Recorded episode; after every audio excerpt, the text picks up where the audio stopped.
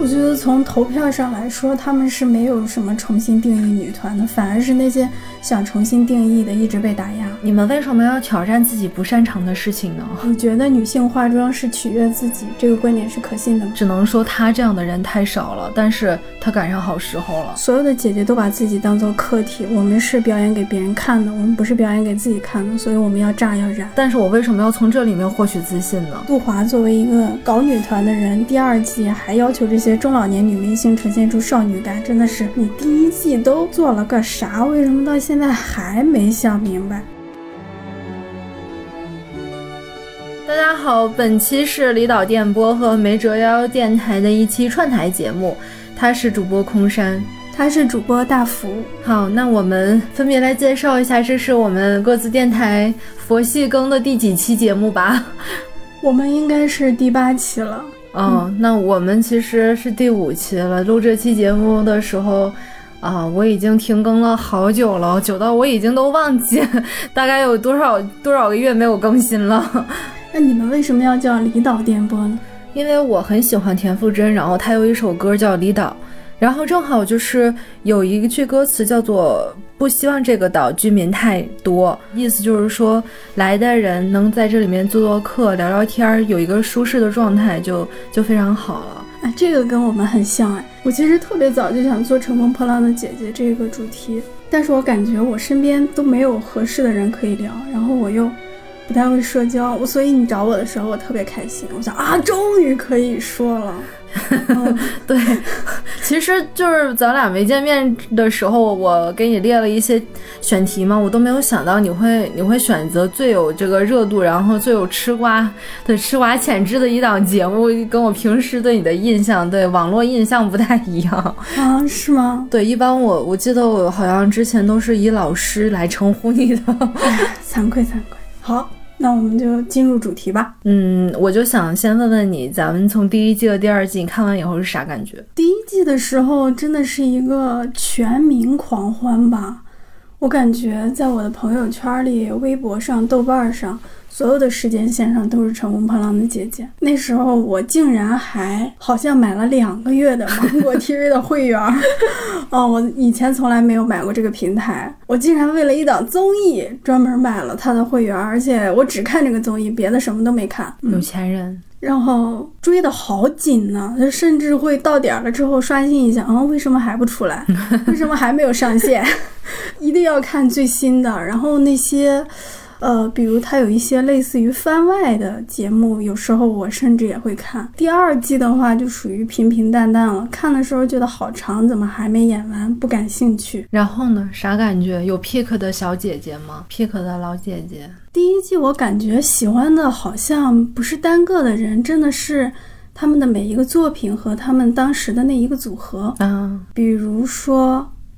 哇，真的要想很认真的想，比如说宁静和郁可唯还有阿朵唱的《是否》，嗯，我竟然哭了。就他们的那个感情特别的充沛，像我一个对音律完全不了解的人，竟然能被感动到，我觉得很神奇。还有黄圣依、吴昕、郑希怡他们演的那个有点舞台剧质感的哥特风格的是吗？不是哥特风格的那个节目。还有像大碗宽面，对那个我也很喜欢，就有一点洗脑式的传播，就真的是那个是很帅气。对，他们给我留下的这个印象都是整体性的印象。是作品式的印象。第二季到现在，我可能觉得陈梓童很吸引眼球吧。solo 表演的时候拿到第一名的，哦哦，应该是中国好声音的那位。你呢？吧，我说几个最印象深刻的瞬间吧。当时还没有出这个《乘风破浪的姐姐》，刚有一个苗头的时候，正好那个。唱红色高跟鞋出圈的那个刘敏涛啊，对，当时那个全全部的那个公众号吧，相关的娱乐公众号都在说她是一个，呃，站起来的一个姐姐，乘风破浪的。对，即使就是被切成了很多表情包之后，他也能够表达说，我我就喜欢这种喝醉了似的这种表演，对，我不 care 表情管理这那的。由此，然后开始就是关注到这个《乘风破浪的姐姐》。然后后续就是当时我也是有工作的，而且也是在那种自媒体平台，基本上是出一季，然后就要写写一集。嗯，基本上这个三十个女艺人的话，可能都盘遍了吧。然后当时甚至就是跟几个关系好的女生就拉一个群，然后开始在那边讨论节目。就我记得有一个就是她之前搞过综艺的一个女生，她说这种节目就是会让观众去带入到某个人，带入到某一个。姐姐里面就是好像映射到了自己未来的样子那样。我其实人生轨迹还有自己的未来的一个对自己抱的一个期望是，我想成为蓝盈莹或者是张萌那样的人，带点狼性吧，然后有强结果导向，对自己有特别严格的那种人。对，就是当时是真的，前几期是真的真情实感的去代入式的那种去去去看这样的节目，但是到后来，我记得是五人成团的那个时候那一期吧，就我觉得他们慢慢的就开始变味儿了，就是让我想要气了，就尤其是那个彩虹节拍，对我看到了伊能静还有蓝盈莹，他们就之前根本就不是这种风格的人，开始去讨好观众了，到了第二季的时候。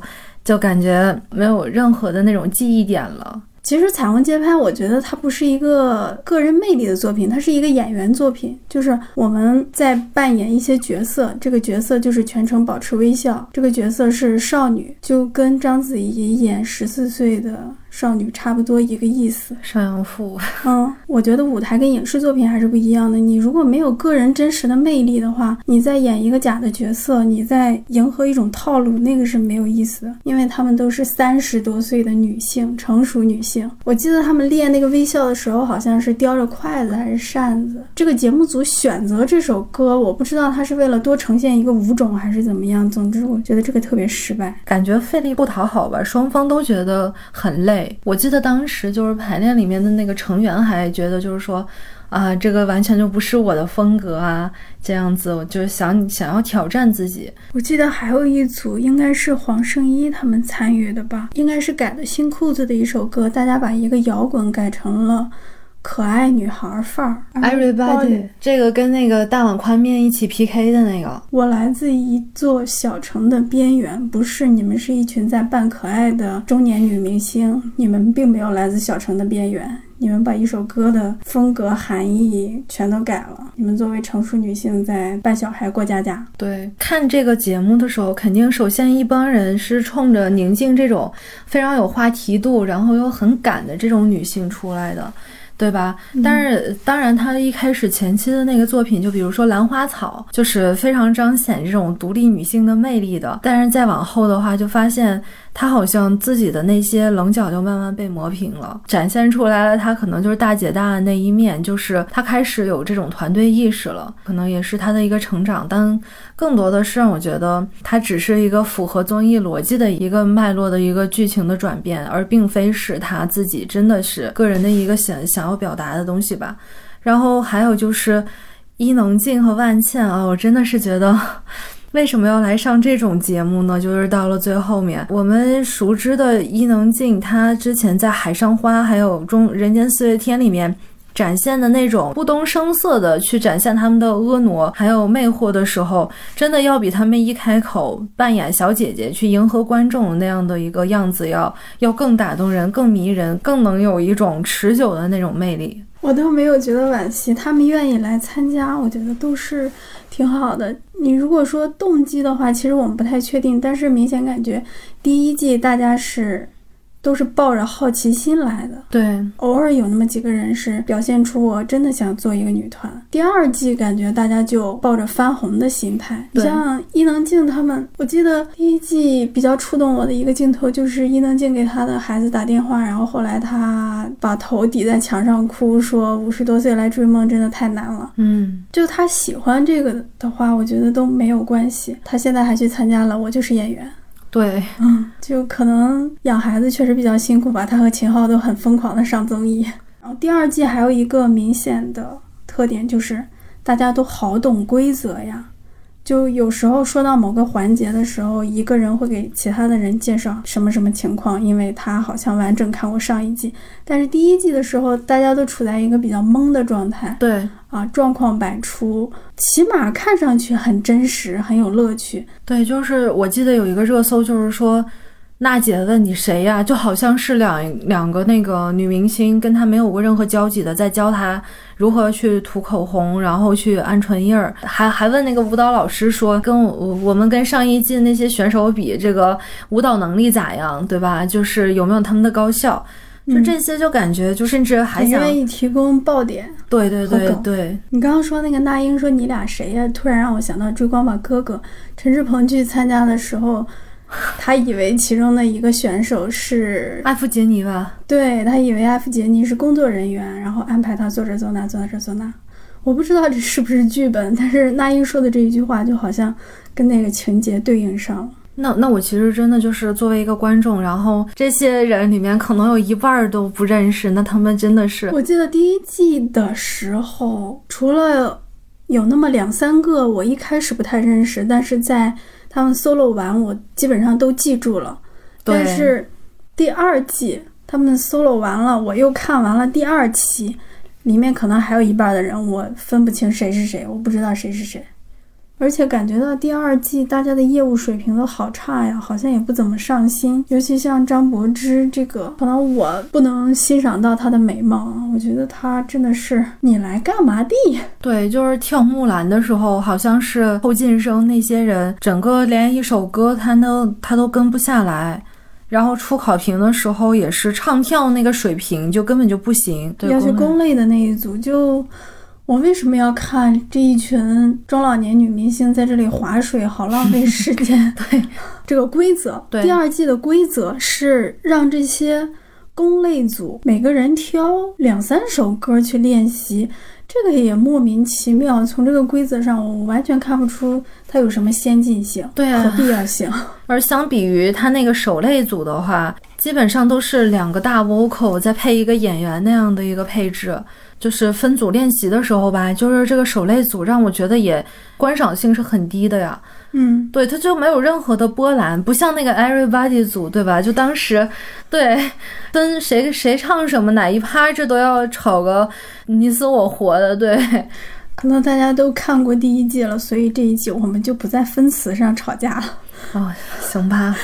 第一季有超多戏剧性的段落，第二季感觉整体鸡汤味儿浓了起来，煽情感浓了起来，追梦逐梦的那个一定要放到台词和旁白里面大书特书，这个就有点像追光吧哥哥了。那个廉价的鸡汤其实大家并不喜欢看，你如果没有戏剧性的话，那你就快点节奏也行，节省点大家的时间也 OK。对啊，现在但明显已经是。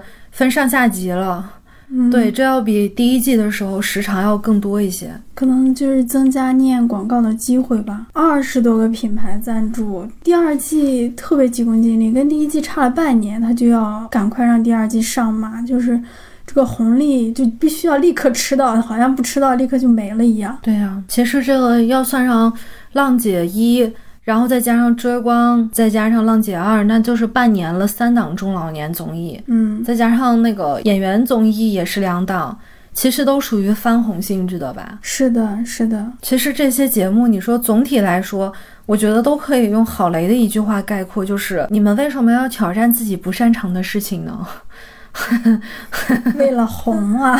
对，在舒适圈里面 待着不好吗？不香吗？我觉得郝雷说那句话的时候，我的第一反应就是唱歌不赚钱呀，就是你跳舞不赚钱呀。比如说我们国家最顶流的歌手，年轻的歌手，像华晨宇，他应该就很难复制了吧？就是你能够靠，对你能够靠纯唱歌，我不参演影视作品，我就能成为顶流，而且我能一直维持自己的热度和我的商业价值。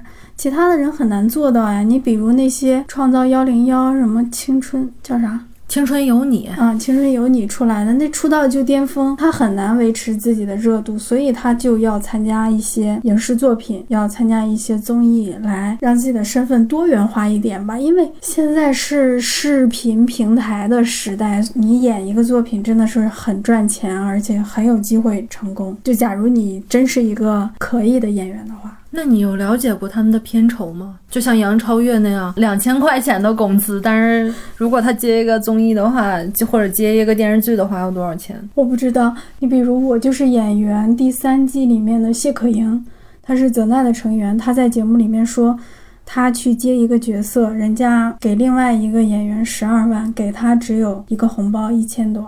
嗯，但是他参加完这档综艺，他再去演，他再去市场上，那肯定他可能也是。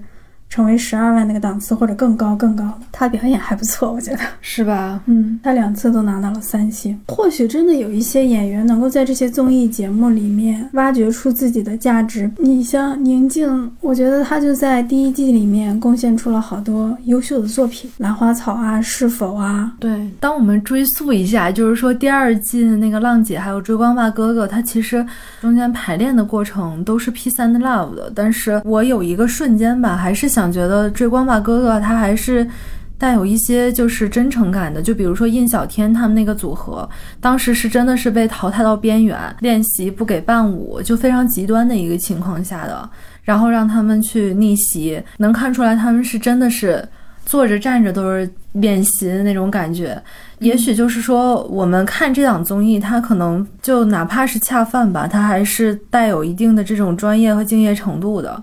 对，但是浪姐她这一块的话，我不知道第三呃第三集里面他们这个舞台第一次公演是什么样的一个结果。第二集来看的话，无论是这个导师还是整个的这些团员，他们都是太过于宽容了，就是总是觉得他们需要关怀，需要鼓励，他们反而在第一集的时候很严苛，就个人 solo 的时候，比如说安又琪和阿兰，我觉得他们几乎是受到了人身攻击。在镜头前面，就是我拿刀捅你，然后你流血了。OK，我们这一集的 KPI 可以 结束。我觉得他可能更多就是为了一个传播的考虑，为了一个点击和能不能上热搜的考虑，而不是在真正呈现某些东西。然后我特别想说的一个是在第一季开播之前。啊，你说的刘敏涛那个也是一个事件，大家希望看到女性真的勇的一面，对，不是有点像花木兰呢？然后，但是我当时记得另外一个特别大的舆论点是，大家希望看到《花儿与少年》那种，对，就是撕逼的，说女性在一起互扯头花，然后谁也看不惯谁的那种感觉。然后当时有流出一些截图啊什么的，包括节目组。包括万茜在节目里念微博说，《乘风破浪的姐姐》是《小明历险记》，还有什么小明一碗水端平，小明给每个人都送了一样的礼物，他就营造出了一种女明星都是事儿逼的感觉，女明星都不好伺候。对，还等着看张雨绮和宁静的那个撕逼大战是吧？对，在最开始好多人都是这种期待。但是你可以想一下，如果这是追光吧哥哥，金星是否要一碗水端平？金星是否要给每个人准备同样的礼物？是不是金星的历险记？不是啊，我觉得这里面有一个刻板印象，但是大家把它当成梗，就觉得很欢乐，就有点那种女权变成了女特权的感觉。是的，是的，我们都说是希望女性在这个里面，她们出来就是三十多岁了，出来追梦是不容易。到了追光吧哥哥那一块儿的时候，就感觉啊，三十岁的油腻男人们为什么要出来恶心大家？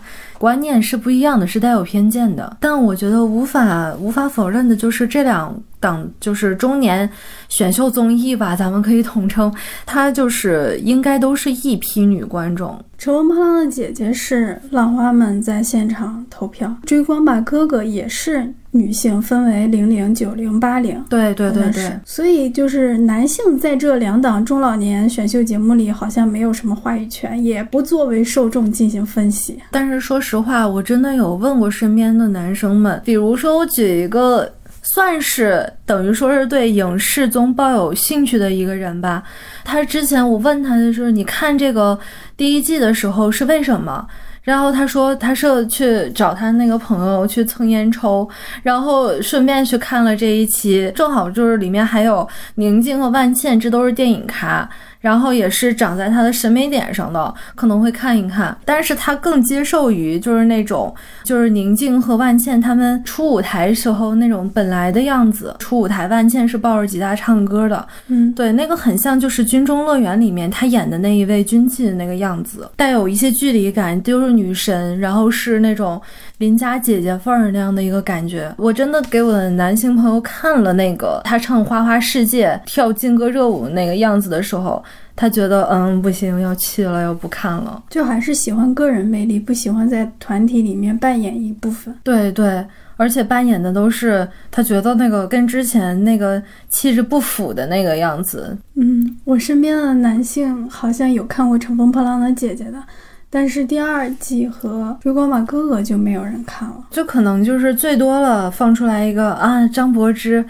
啊，他没有变老啊！啊，容祖儿哦，他唱歌能力怎么下降了？就可能就是这样一个很浅层的一个态度。但是真的就是他整个的这个综艺的呈现已经不能够再吸引到男性了。我甚至怀疑他们也完全没有想要吸引过男性。就像第一季，它是一个如此现象级的，就感觉天时地利人和。怎么就那么巧？你能够找到那么多非常棒的女明星来做一个这么有开创性的节目？对，还是在一个整个国家、整个全世界好像娱乐业都有一点点低迷的情况下，你是一个大爆款出来，然后能够吸引到男性和女性。但是其实这就跟我们做自媒体那种对结果导向的运营来看这个东西的话。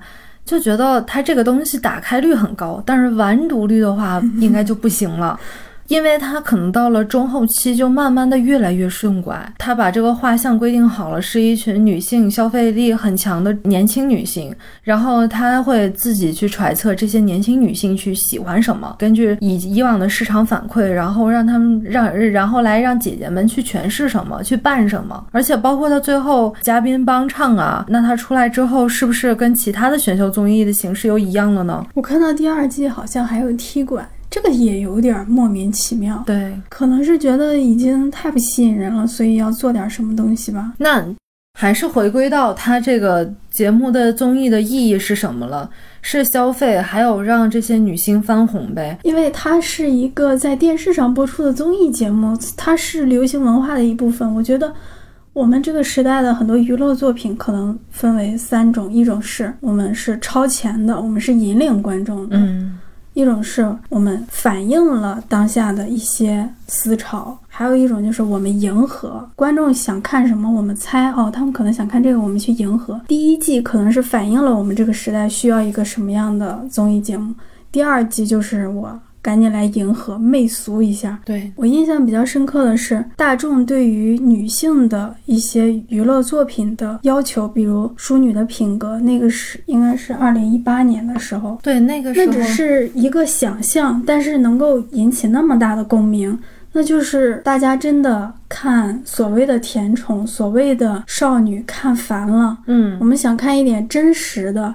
而且不是婆婆和媳妇儿的，是一种独立女性的故事。这个可能跟女权的思潮也有关系。还有一个是我就是演员，那时候杨蓉去表演节目，她说她不想再演少女了，想演点别的。那时候女演员的少女感和他们中年演员的。戏路也是一个被讨论的话题。我就是还有 First 的电影节，对对，海清在上面带着几个女演员，告诉大家我们中年女演员又便宜，然后活又好。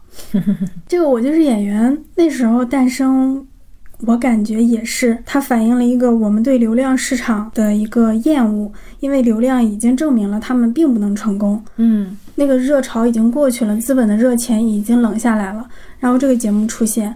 让大家把目光尽量集中在表演上面。后来又出了《演员请就位》，是从导演的角度来看演员的表演。我觉得这个这些节目的出现都是很有价值的。《乘风破浪的姐姐》第一季出现也是很有价值的。对，其实如果说《乘风破浪的姐姐一》它是一个试水，那我确实觉得就是它给了中年女演员再一次的曝光的机会。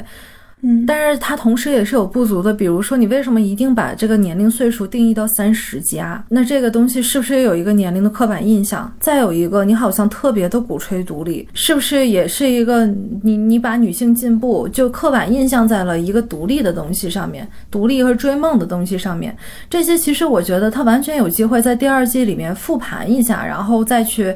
更加拓宽这种大家想象的边界的。你说的这个独立，现在好多人我看到的一些舆论是把这个独立和妈妈的身份、妻子的身份对立起来的。比如在第二季，什么比重增加了呢？就是聊孩子、聊老公的比重增加了。对，然后有很多女观众在豆瓣的小组发帖谴责，呃，表达赤裸裸的厌恶。我觉得倒也不必吧，因为他。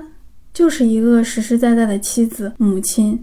他说他这些身份的时候，并不意味着他有罪；他说这些身份的时候，也并不意味着他不独立、他不成熟。还有一些女网友用特别恶毒的词来形容这些谈论孩子和丈夫的女明星。就比如有一个词叫“婚驴”吧，我觉得这个词就特别的歹毒、恶毒，充满了女性对女性的污蔑。为什么要用“婚驴”形容呢？好像这是一个极端词汇啊！好像这个词的意思是你结婚了，你是一个女的，你就是婚驴啊！这样，你为什么要结婚？你为什么要做别人的妻子？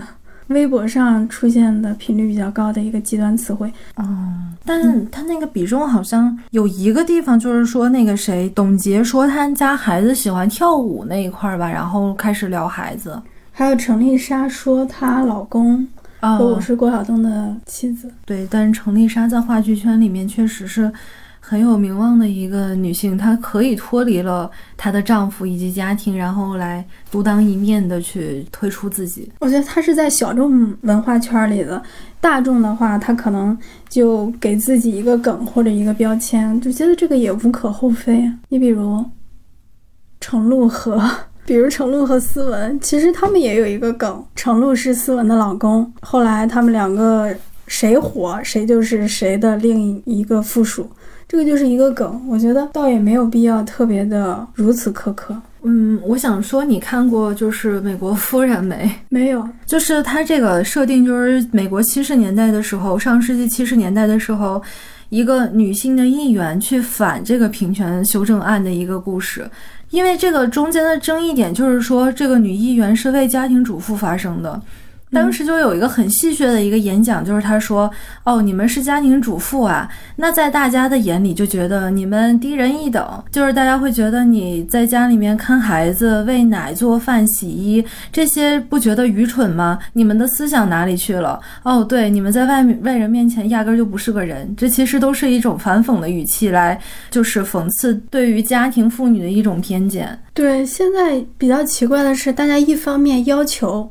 我们要承认家庭主妇的社会价值，对和他们做出的贡献，然后另一方面又有一群人污蔑家庭主妇。认为家庭主妇是婚驴，认为他们享受妻子和母亲的身份是一种错误。好像现在的以合格女性的标准就变成了你必须是一个事业型女性，最好还没有结婚、没有孩子。我觉得就是这种人，他是起可以起到一种社会的这种引领作用的，完全可以这样。就比如说，我当时非常喜欢的蓝盈莹，我确实很喜欢她，不管大家怎么说她精致利己吧，怎样吧。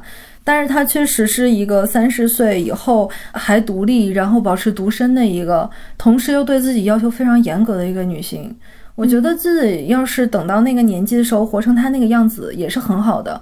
但同时再看看张萌的话，她是一个女制片，她同时也是有家室的，这也是一个非常理想的一个女性状态。起码在浪姐的第一季里面的前几期，让我是觉得我等到那个年纪，我活成他们的样子，我是非常愿意的。但是再往后，越来越往后看的时候，在这些乏善可陈的剧情以及。他们这种整齐划一的包装里面，让我觉得，哎，我三十岁的时候一定不要成为那个样子。你说到这个，第一季浪姐在后半程，一个非常明显的信号就是，好像所有的观众都喜欢炸的、燃的、跳的筋疲力尽。我记得宁静他们有一期又吊威亚，又换装，又怎么样，是一个体力上的极限，是一个视觉上的极限。但是在网上。大家讨论的时候，好像明显更喜欢那种剑走偏锋的，或者是情感很充沛的。比如说疼痛，对，还有我特别喜欢的是否，还有那个对《花样年华》，嗯，黄圣依和孟佳他们演的那个《花样年华》哥特风的，还有一个是得分非常低，但是视觉造型和音乐我都很喜欢的钟丽缇那个是吧？对，钟丽缇不都五十多岁，然后。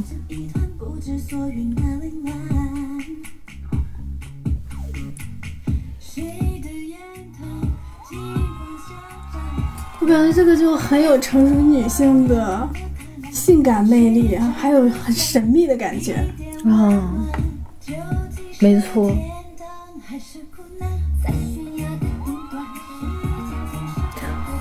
他这个造型，我记得我印象很深。嗯，虽然这个颜色看起来有点怪，但是在这个舞台上，我觉得效果特别好，就荧光感。嗯。我比较喜欢的就是相爱后动物感伤这个表演，就其他的那种说起来特别燃、特别炸的，还有他们演的那个什么莲，我都觉得有一点好干燥啊，不像这个它层次那么饱满。你虽然设计那么多环节，但是对我来说就好吵闹啊。嗯，怎么说呢？我觉得那个就是第一季里面有李斯丹妮，还有那个飞和孟佳。这三个真的是就是能唱能跳的那种女团出来的，嗯，可能就是多多少少可能是不是，无论是观众还有节目组，可能更希望就是大家往这个方向走的。我觉得从投票上来说，他们是没有什么重新定义女团的，反而是那些想重新定义的一直被打压。那些说我以五十岁高龄还在疯狂唱跳的，反而是一种少女女团的。会被打高分，对，而且他们选择观众来投票，观众投票占很大的比重，导师好像自己的票很少，就是你把你自己的审美给让出去了，嗯，我不决定，然后还是交给观众来决定，这跟所谓的少女女团有什么区别吗？跟选秀有什么区别吗？就是你们仍然不敢，我自己决定什么是好的。你们仍然是让观众去决定，而且这个观众好像样本总是选的不对，总是选到某些人的粉丝啊，就网络上所说的，或者选到一些审美较不能代表大众的人。这个所谓的定义。还有就是引领这个作用，其实只是一个口号，还是停留在了后面较为保守的那种。你觉得让这些中老年女明星在极短的时间内完成一个他们不太擅长的作品，跟九九六零零七有什么区别吗？其实还真的就是一个社畜行为啊。就也是挺悲哀的，他在这样的一个工业环境下，必须要做这样的一个事情。嗯，但其实我自己曾经采访过一个女明星，她就是，她是话剧演员，然后一直在演文艺片。他就说了，就是我其实也想出圈，也想挣钱，也想拿到商业片，但是一直都是与我擦肩而过，都是差一点的这样的一个机会的。你说的是万茜吗？不是万茜，踩不到这么大的坎。对，但是也可以，你说也可以，就是对标到万茜，她前一年还在拍《南方车站的聚会》，再早一点，一四年拍了《军中乐园》，这其实都是那种非常可塑性非常强的一个文艺片的女性。二零二零年了。你看到了他可能在西单大悦城的某个 LED 大屏幕上，笑靥如花的穿着粉粉红色荧光色的那种衣服在代言。然后还看到了他非常亲民的在和刘德华的那部新片上面和大家去互动，去撩粉丝，这这很悲哀。这是也许对于个人来讲，他是一个获得了商业上面的一个价值，但是同时你又觉得这个工影视工业圈它是畸形的，它是降级的，它它有点鼻梁为常吧。是吗？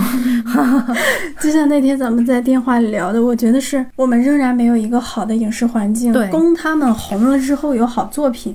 对，就在好莱坞，在其他国家，一个明星演了一个好的作品，红了之后，大家会很期待、很高兴，因为他会接到更好的作品。但在我们国家，他红了之后，他可能会接到更烂的作品。对，同样是恰饭了，赚钱了。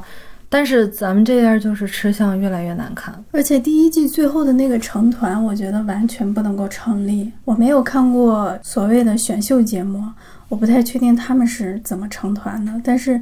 姐姐的这个成团，感觉就是强行成团，对，还不如《追光发哥哥》最后保守一点，选出来一个就是大家最喜欢的，然后让他去当一个符号，然后去参加一些什么慈善啊，或者是 对，嗯，第一季后面的那个团综你有看吗？音乐之旅，对吧？听过几首，有一个他们去福建那边的时候唱的一个闽南歌，是挺甜的，而且就和声也也挺好听的。但是没有任何的记忆点吧，就是其他的歌也是没有任何的记忆点。你觉得第一季的姐姐们后来有谁的商业价值和她的个人魅力结合的比较好的吗？李斯丹妮，还有孟佳。孟佳不是前几天又上了热搜吗？虽然黑红吧，但也是说明她也是现在流量和热度还在的。然后那个飞，就反正这三个女星吧。就是都是那种在跨年晚会上面就是光彩夺目那种，因为我觉得他们本身是适合这种女团综艺的。那既然是这么一个很顺拐的节目，那肯定最后名利双收的还是他们。那你觉得呢？我都没有特别关注，但是，哎，我弄一下这个猫，我没有太关注他们的后续。但是因为我看演员的综艺，所以我看到了王菲菲，对，现在也转型做演员，但是。天赋一般吧。其实说实话，李斯丹妮她能曝光度能够能够得到现在这个程度，我还是挺开心的。因为她是我二零零二零一一年看超女的时候，那个时候就非常喜欢的一个演员，呃，一个歌手吧。尽管就是当时她的争议其实非常大，因为她穿着破洞的丝袜，她有时候。唱歌还跑调，但是他就是能做到舞台当中要比其他那些歌手就是，呃，吸睛度最高的一位。对他自己就是又参加了很多像《这就是街舞》啊，还有就是还有那种其他那种唱跳的综艺，他一直是很努力的想要在这个方面。去挑战他，然后还有就是进行一个考核，就看他这这个业务能力是怎么样的。就是反反过来说吧，在这样一个挺顺拐，我们已经给他定义成了一个迎合而媚俗的一个综艺里面，还能让他有一个曝光度，那就说明了这个圈子里面努力还是会被人看到的。只能说他这样的人太少了，但是他赶上好时候了。那你怎么看这两季中加的一个？环节就是展示各行各业的女性，比如说航天员啊、铁路工人啊。我觉得是有一点硬凹进来的，就是说为了让这个节目有一个什么政治正确的一个导向。我看一下全国妇联和这个节目的关系啊，巾帼他力量。对，还是觉得不舒服吧？巾帼这个词儿，它不就是巾帼和力量？嗯，我来念一下。近日，全国妇联宣传部联合芒果 TV《乘风破浪的姐姐二》节目组发起“巾帼他力量”网络寻找活动。新时代新征程，全面建设社会主义现代化国家，需要千千万万平凡而伟大的女性。在这个就特别奇怪。还有像他们第一季说去山里寻找声音，那些孩子们。说的话好像都是写出来的台词，就你无法想象一个小孩会说出那么书面的一句话。我在那个豆瓣上面曾经看过一个帖子，然后那个帖子首先来说标题，他就说，真的是一种血淋淋的倒退，表彰女性嘛？这个女性是什么样才得到表彰呢？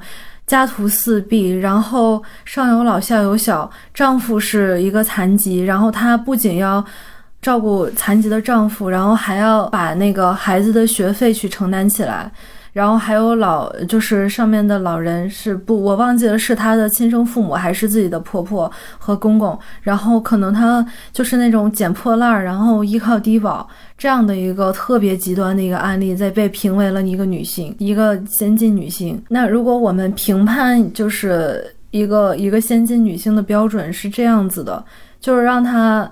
又要负担起这个家，这家家庭的这种重担，又要让他有一个事业的话，那我觉得这个社会里面的这种，对这这种评判价值是不健全，也也是有失偏颇的。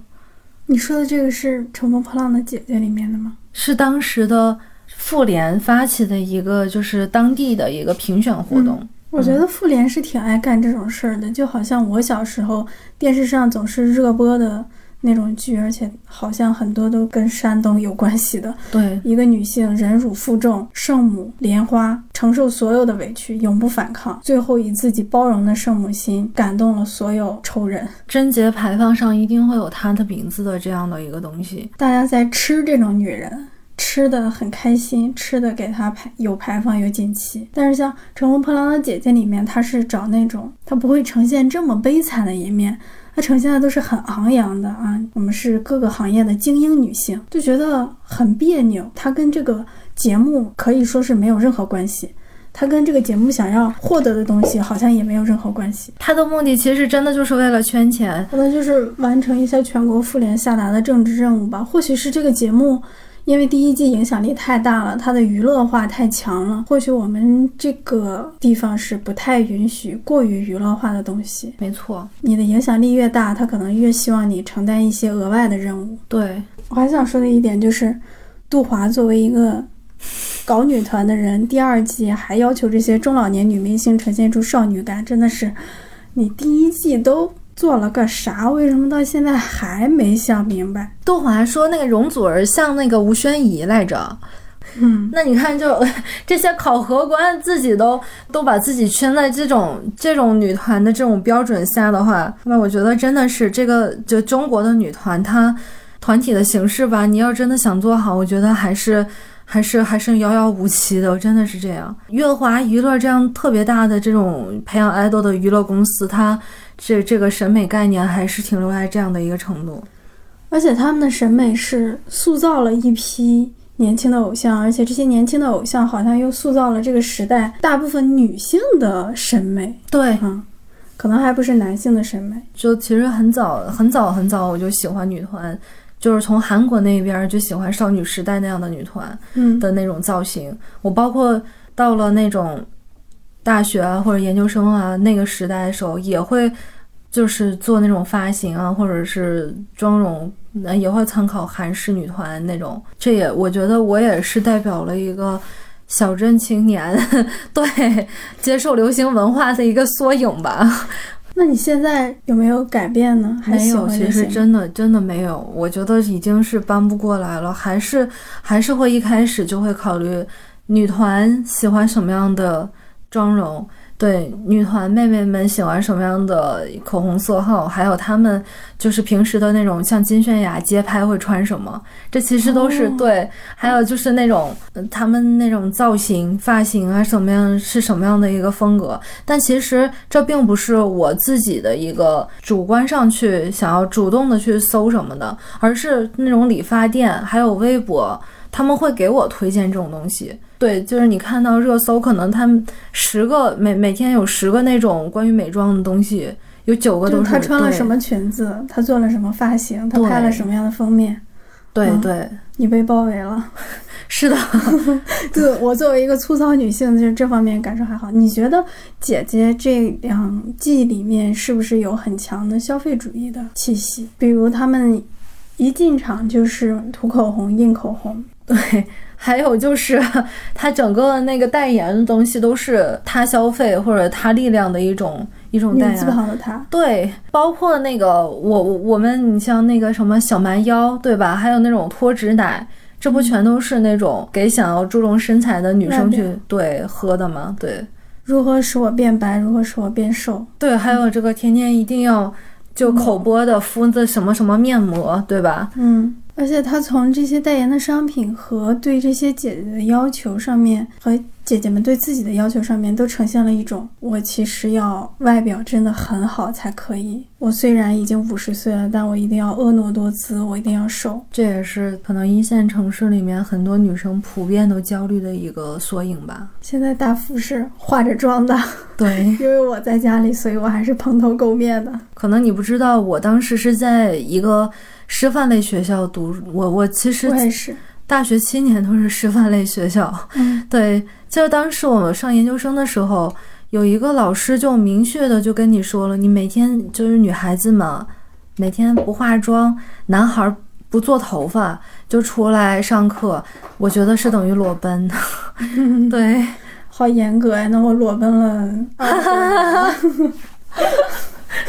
就是很多的这种苛刻的要求，就告诉了你，好像这样已经是一个是个公认的对的行为了。嗯，我想问你一个，就是你觉得女性化妆是取悦自己这个观点是可信的吗？我得想一想，真的，我一开始吧，我我觉得是开心的，每天能让自己觉得捯饬的挺好看的，那我自己就觉得，哎，我挺美的，我自己就有一种自信心。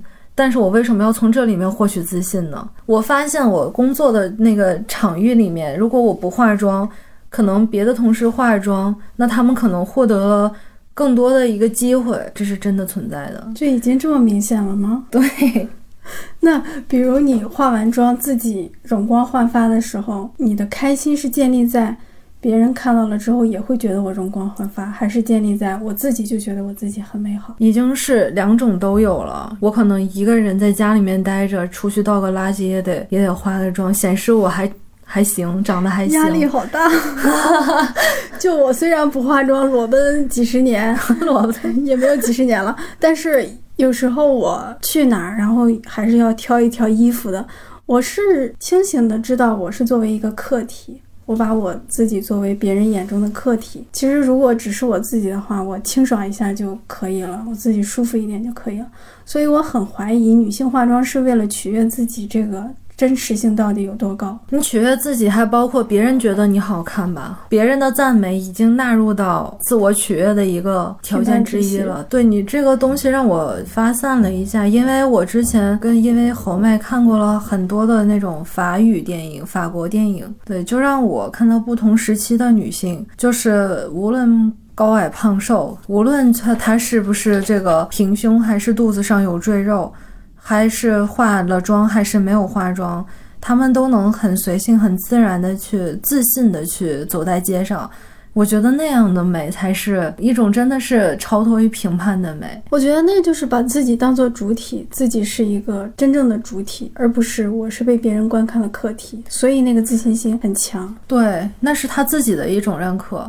而我们的这种认可，可能就已经变成了你，你先得达到了大家评判那个标准的一个及格线，然后你有自信了，然后慢慢的再让自己去接纳自己，反主为客了。其实这样说，我感觉第一季的后半段就是所有的姐姐都把自己当做客体，我们是表演给别人看的，我们不是表演给自己看的，所以我们要炸要燃。可能外在的一些我们的装饰啊、代言啊，是强化了我们外表很重要。我们是要美给别人看，然后他在节目表演，在他们选择某种方式的时候，也呈现出了一种我们是客体，我们没有决定权。对，因为我们中国这种白瘦幼的这种审美体系已经留存了很久了，不仅仅是说男人会喜欢这一挂的，女生都觉得。可能就是我看到的这个小姐姐，她是这样的一个白瘦幼，我会喜欢，我会心生想要成为她的那样的一个想法。你说的这个白幼瘦，我觉得最近教育部所谓的那个阳刚之气啊，还有就是我们很多直男老爷们诟病的那个什么娘炮之类的，感觉是我们这一两代女性的消费能力塑造了一批这样白幼瘦的男性。嗯，我们作为客体的时候，我们是白幼瘦；我们成为凝视别人的主体的时候，我们希望那个客体也白幼瘦。你看，追光吧哥哥，大家最喜欢的是于朦胧跟那个傅龙飞吧？对，那真的就是很白很瘦。呃，哎，他俩的面相也真的很幼哎，就是像小男孩的样子，奶奶的。嗯，我的审美点，如果说审追光吧哥哥这些人。哎呀，好像我自己也很喜欢白幼瘦，我喜欢刘昊然，对，也也可以是比较清纯干净来形容他们。对对，你像和于朦胧一起跳舞的肖顺尧，对，就是很硬汉的那种感觉，但他明显是人气很荡的那个。台下的从零零到九零到八零那些女性，并不特别喜欢这样的男性，好像在整个市场上也确实是这样。我们现在女性们爱的单改也是两个美男子在一起。对，就是男性在这个 我们的流行文化里面好像没有什么话语权，就是你们喜欢啥男性我们不知道，但是女性喜欢的就是这些，而且女性使他们获得了巨大的红利，使他们走红成为顶流。而且就是那种，嗯，他们已经不爱看苏醒唱唱 rap 了，喜欢看胡夏唱 rap。嗯，对，胡夏也很白，对对很幼很瘦。对，没错。哎呀，这样一说就有一点恐怖。我们活在另一个审美霸权里面，而且这个审美霸权好像女性贡献很多。你会发现自己好像已经是这个时代洪流里面被裹挟的一员了，但是你还稍微清醒的意识到这件事情，可是我们无法去寻找一个出口和答案。忧国忧民，对对对，忧时代。对，大家对男性的审美很固定，但好像对女性反而希望女性多一些所谓的男性化，比如说宁静这样的，嗯，李斯丹妮这样的，还有这一期里面那英那种大姐大蒋璐霞啊，蒋璐霞跳的时候，好多 女《红海行动》那位，对，好多女性都在现场尖叫，就大家尖叫是吧？大家好喜欢这种干净的、很帅气的女生。对，像李斯丹妮那时候也很受欢迎，万茜的那个清冷范儿好像也挺受欢迎的。就感觉我们这个有一点奇怪，就是希望女性男性化，希望男性女性化。我觉得是站在女性角度的话，她希望。女性男性化是他们对这种演员进行了一种自我投射吧，他们希望整自我自己也能有更多的一些 girls power 吧。我其实特别想聊的另外一期，就是如果你感兴趣的话，我们可以来聊一聊，就是腐女文化。可以啊，因为我其实。就是在哎前年的时候吧，一九年冬天疯狂的追过一段太服，就看两个小哥哥谈恋爱。小哥哥不属于我可以，但是他不能属于另外一个，他不能不属于另外一个小哥哥。对我我很好奇，我怀疑腐女文化、同人文化是当代女性投射情感最多的，然后性幻想，而且是以一种旁观或者什么身份去进行性幻想的一种文化。我觉得很神奇，有机会我们可以聊一聊。可以的呀，因为真的就是我可能一年了就不看，不看腐剧了，但是我还是真的特别真情实感的去追那对 CP，就是他们线下无论有什么样的互动，或者是大家 YY 出来的捕风捉影的东西，我都能被甜到。那《乘风破浪的姐姐》好像也有很多人追 CP，里面有你。感觉到可能是 CP 的吗？就你可以磕到的。其实最早啊，李斯丹妮跟那个刘鑫，就是二零一一年那个一个冠军吧，好像是他去年月下的时候还上上来过，办了乐团。他俩就是感情特别好，被炒过 CP，就是搂搂抱抱什么的，然后说悄悄话，这种很暧昧的，我们现在觉得很暧昧的举动了，是有这样的。然后好像当时英英子在。在 hold 住全局，然后去照顾他那两个队员的时候，我也看出来了一点。那英 hold 住全场。他当时三人团的时候，我觉得英英子可以作为一个，可能后面会被对炒 CP 的一个一个一个有这个潜质的人。哦，对啊，这这明显就可以，非非常很 A 呀。嗯，那你觉得你自己对男男 CP 投入感情最多，还是女女 CP 更投入一点？男男 CP 啊，肯定是男男 CP。我很怀疑是否真的有女性会对女女的，就是直女啊，你也是直女吗？嗯，就是直女会对女女投入的感情超过男男吗？我在我遇到的所有的腐女里，大家都疯狂的热爱男男。这个事情我们可以就是下一期再聊。嗯，对，打开了新世界的大门。